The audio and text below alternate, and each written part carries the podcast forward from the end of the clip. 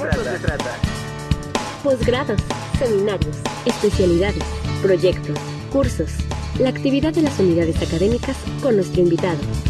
De eso se trata. Y bueno, pues ya está con nosotros ni más ni menos que Frank Loveland Smith, profesor de ARPA. Frank, ¿cómo estás? Buenos días. Muy buenos días, estimado Ricardo. Este, pues aquí estamos. Hoy vengo entre paréntesis porque no voy a hablar de literatura, sino de pues de don Bernal Díaz del Castillo y su verdadera historia de la conquista de México. Un texto que no necesariamente les recomiendo que lo lean, es muy largo, es prolijo, como sobre todo. Aparte que hay una serie de controversias de si él fue el autor, si no fue el autor, si incluso hay algún crítico que ahora en este siglo XXI sugirió que fue el propio Hernán Cortés el que escribió ese texto, lo cual dudo mucho, tanto por el estilo como por por este, porque hay críticas a, Hernán Cortés. Precisamente el libro lo escribe Bernal Díaz del Castillo, dice, cuando ya está viejo y que para sus hijos, eh, pero se convierte el texto, este largo texto, en lo que Carlos Fuentes llamaba una especie de a la búsqueda, búsqueda del tiempo perdido del propio Bernal, si es que él escribió ese texto. Es un texto que tiene características interesantes, sobre todo si pensamos que en el siglo XVI, pues nació más o menos con la imprenta, ¿verdad? Y la, la novela. Se empiezan a escribir textos ya novelísticos, desde los libros de caballerías hasta el Quijote, ¿verdad? Y y tiene una característica muy especial. Nos da una historia, según él, muy detallada. El libro está escrito en contra de la historia que Gómara había escrito de la conquista, en donde Hernán Cortés fue el conquistador, fue el que mató a todo mundo, el que conquistó, el que hizo, el que... Y bueno, Bernal Díaz del Castillo dice, ok, sí, Cortés, ok, pero fuimos todos. Y nos va a hablar de todos y de Juanito y de Pedrito y del caballo y de este empieza a dar detalles esta narración que da detalles es algo que nace en el siglo XVI y que es muy desmitificante. Es una narración. Está el predicador este de España, Guevara, Guevara que, por ejemplo, nos cuenta la historia de la pasión de Cristo, pero con detalles, con detalles. Y en el momento en que damos detalles, todo el contenido mítico empieza a vaciarse, ¿verdad? Por ejemplo, recuerdo haber leído de, Descolgar a Cristo de, de la cruz y bueno, está el apóstol ahí, está el joven, ¿no? Y que bueno, pues que aquí Arimatea nos ofrece una cuevita, pues a ver, pues dile a, a María que está ahí llorando al pie de la cruz, y doña María, pues por favor, este, váyase para allá, vamos a bajar el cuerpo, y luego bajar el cuerpo, ¿verdad? Pues aguas, ¿no? Ahora, ahora, ahora, cuidado, cuidado, que no se te venga encima el cuerpo, etcétera. Los detalles destruyen los mitos. ¿No? Y eso que hace en cierto modo eh, Bernal Díaz del Castillo. No lo discutiré ideológicamente, es un español, es un conquistador, etcétera, pero que al recordar su juventud, sus años de conquista, eh, tiene una nostalgia por este tiempo. Se ve que lo más interesante de su vida, pues claro, fue esa conquista, ¿no? Y nos habla de la sorpresa. Por ejemplo, hay capítulos maravillosos donde cuando suben al paso de Cortés y contemplan la ciudad de Tenochtitlan a lo lejos, una ciudad planeada, con calzadas rectas, todo. Y que hermanos, esto es como de la Madrid de Gaula. Y era como comprobar que, lo que las barbaridades que decían los libros de caballerías, pues podían ser ciertas. No, realmente había una, una ciudad que era en ese momento, según muchos críticos, más grande que cualquier ciudad de Europa y más planeada. ¿no? Vemos la sorpresa. Eh, al leer a Bernal sentimos el frío, el miedo, el calor. Este, ah, y una cosa que me llama la atención, ¿verdad? Porque mis alumnos cuando hemos leído Bernal Díaz me dicen, oiga, profe, habla como campesino mexicano, ¿no? De repente Ancina y me dio jartamuina y no sé qué. Y de lo bien, los grupos étnicos que aprendieron español en el siglo XVI, pero que no es su lengua madre, pues lo han conservado igual. Bernal nos habla con español del siglo XVI. Nuestros campesinos, de, sobre todo del altiplano, pues siguen hablando la misma lengua del siglo XVI. Que, bueno, eso lo hace muy interesante el texto. Sus detalles, su, uh, sus sugerencias de que, bueno, Cortés era buen capitán, pero ¿qué pasó con el tesoro de Moctezuma? Yo lo vi, pero ya después, ¿quién sabe qué pasó con él, verdad? O sea, Carlos Fuentes decía que Hernán Cortés era el primer mexicano, porque muy macho, muy conquistador, pero una vez que conquistó, la burocracia lo hizo pedazos. El Estado español él esperaba ser, no sé, virrey de México y pues no, no, no lo hicieron a un lado.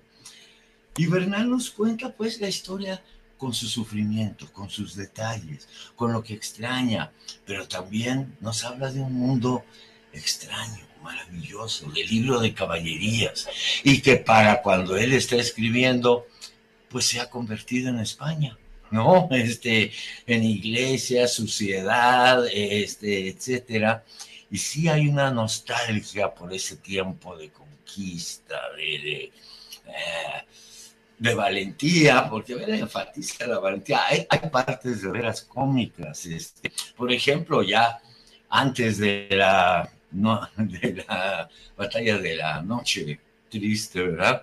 Este, en donde, hijo, nos dice Bernal, hombre, habían atrapado algunos soldados, este, los indígenas, algunos soldados españoles, y dicen, y ya los oíamos tocando sus tambores y seguramente tenían las ollitas ya preparadas con ajo y cebollita para comerse a nuestros soldados. Cosas que no sucedieron, pero que en realidad las imaginan y puedes sentir el terror, ¿no? De decir, puta, se están comiendo a nuestros compañeros, este, no sé. no. Eh, eh, eh, es una especie de protonovela realista. ¿no? Este, Gómara decía que, por ejemplo, en una batalla en Coatzacoalcos se apareció la Virgen echándole tierra a los indios en los ojos para ayudar a los españoles. Y Bernal nada más comenta secamente, pues será por mis pecados, pero yo no vi ninguna virgen. Y lo que sí vi fueron los trancazos, la guerra, etcétera. Eh, va todas las... Porque la, la, historia de Gómara, pues sí, es una especie de libro de caballerías donde el único héroe es Hernán Cortés. Y pues este, héroes subimos todos, dice, nos trata de decir Bernal Díaz del Castillo. Pero sobre todo esta percepción mucho más realista de la historia, pues, de que la historia no es la historia de, el conquistador, el rey, el emperador. No, la historia es la historia de todos nosotros, ¿verdad? Que ahí andamos, no sabemos en qué ni qué va a suceder, el miedo, el miedo a adentrarse. Y nota uno como Cortés, pues sí, mal que bien amenazó a los que no querían ir, este, los acusó de conspiradores, etcétera. Nos hace vivir desde el punto de vista español la conquista de otra manera, no tan heroica, no tan este, espectacular, sino no, ahora eh, veamos los tanates aquí este, en el cuello etcétera, ¿verdad? Es una historia que es recomendable ojear, ojear, sobre todo ciertos pasajes. La masacre de Cholula, ¿no? Que bueno, en las cartas de relación Hernán Cortés nos dice, y les di una mano que maté como a tres mil de ellos. no, no los mataste tú. Este, fuimos entre todos y vaya que si teníamos miedo. Y también descubrimos que, bueno, que realmente la masacre de Cholula fue un acto de típico de miedo, de miedo, de que ya nos metimos en esta tierra, no sabemos quiénes nos rodean y seguramente nos van a atacar. Y parece ser que no fue así. no, sino que simplemente el miedo los llevó a, hacer una masacre, a tomar por sorpresa a los, a los ¿no? Que todavía están ahí. Eh, fíjate que me contaban una anécdota de que cuando, no sé si se acierta, ¿eh? pero que cuando hicieron la Universidad de las Américas, descubrieron fosas con muchos cadáveres, bueno, muchos esqueletos más bien, que probablemente eran fosas comunes producto de la masacre de Cholula. Y que bueno, ya iban a llamar investigadores y todo, pues a que vieran, y que les llegó una orden de que continuaran la construcción de los edificios y que no ignoraran lo que habían encontrado. No sé si sea cierto o no, pero demostraría que todavía hay culpabilidad oficial por la masacre de Cholula. Y así nos va contando todos los detalles. El recibimiento, todo este mito que se hizo de que Moctezuma recibió a, a Cortés con un abrazo y que le dijo que si era Quetzalcoatl y que lo llevó al Templo Mayor, que lo sentó en su silla, todos estos mitos de que creía Quetzalcoatl que regresaba y todo, que todo esto se formó después y mucho a partir de las cartas de relación de Cortés. Y Bernal nos dice, no, no, la verdad, este, como que Cortés quiso irlo a abrazar y lo detuvieron, ¿no? ¿Cómo que vas a abrazar al emperador, bueno, al rey de los mexicas, ¿no? Este, y no, no lo sentó en su trono, ni mucho menos, pero nos atendió con cierta amabilidad para preguntarnos, pues, qué, qué queríamos, ¿no? Que, pero todos estos, estos mitos que se formaron después, poco a poco, de que sigo, y que ahora es casi, casi como verdad histórica, que los indígenas creyeron que pues era el retorno de Quetzalcóatl. No es cierto, no es cierto. Hay otro texto que es bien interesante que León Portilla nos dio a conocer al público en general, los manuscritos de Tlatelolco, que son lo contrario, o sea, el punto de vista de los tlatelolcas sobre la conquista.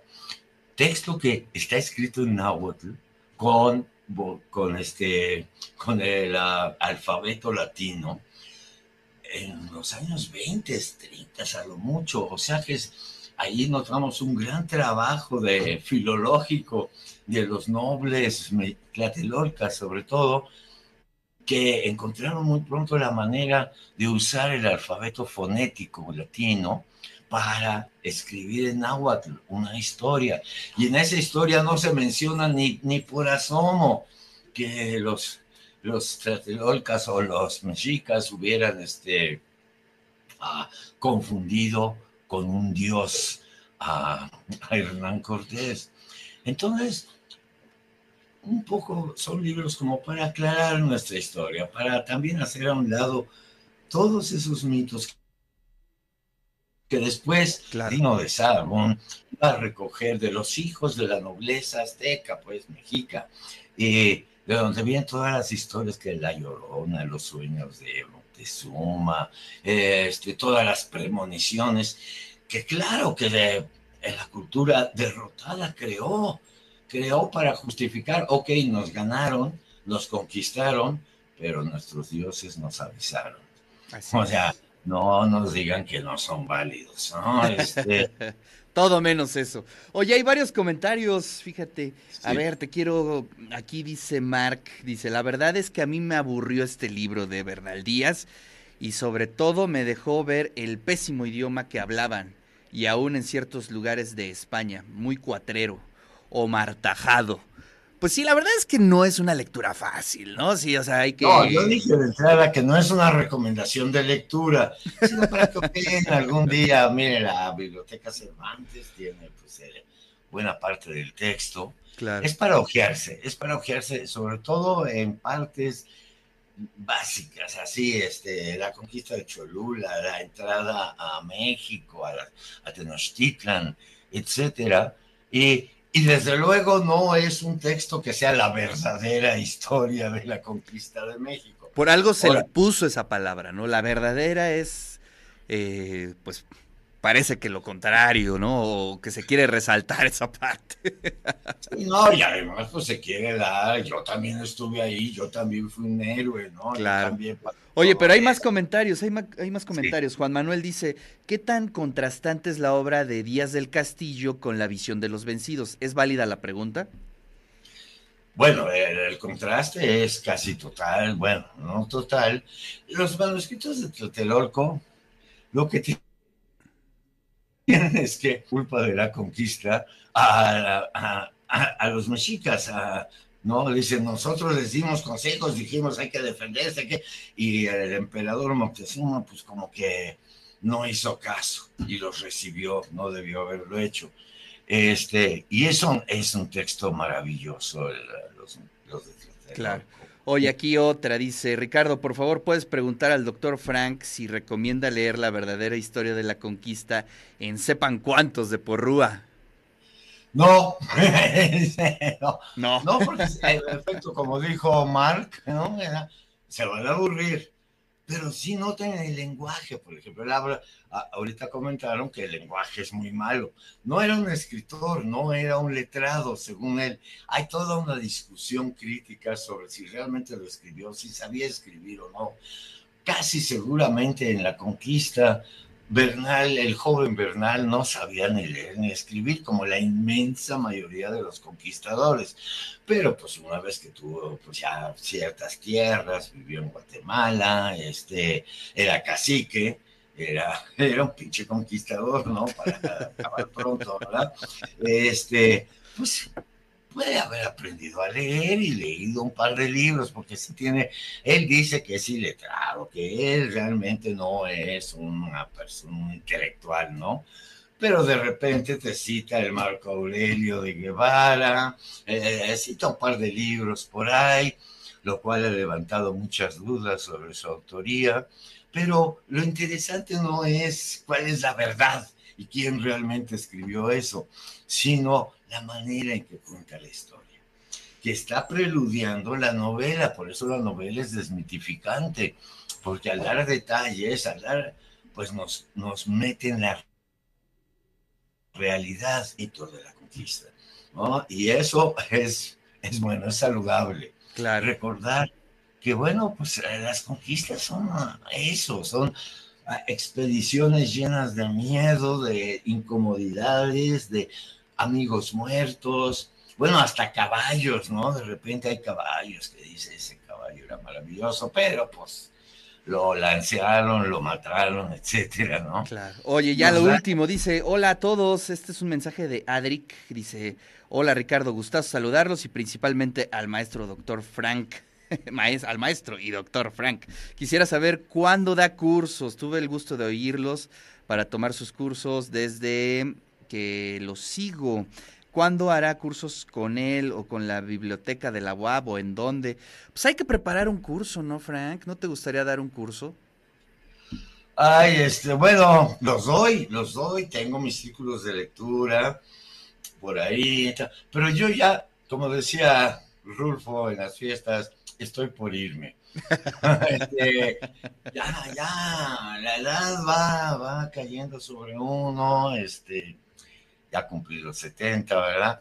Y no sé si, ya, ya veré, sí quiero hacer ya cursos para adultos, ¿verdad? Este, lo hice a lo largo de mi vida, ¿eh? Este, y ahorita, bueno, vamos a iniciar un curso, ¿ya me puedo anunciar o qué? Sí, claro, ya, y con eso nos vamos.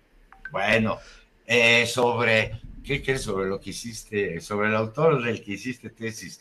sobre Crónica de la Intervención de García Ponce en Duerme Vela, este, que es un grupito que desde hace 14 años ya llevamos ahí dando cursos. Eh, en la agua, pues sí doy cursos, pero son para los alumnos, cursos curriculares. Y bueno, pues ahí, ahí pensaremos en abrir uno más. Frank, te mando un fuerte abrazo. Se nos acabó el tiempo. Y ya recomendaré obras que sí valen la pena leer, ¿eh? pero Bernal lo quería mencionar. Bueno, muchas gracias, querido Frank.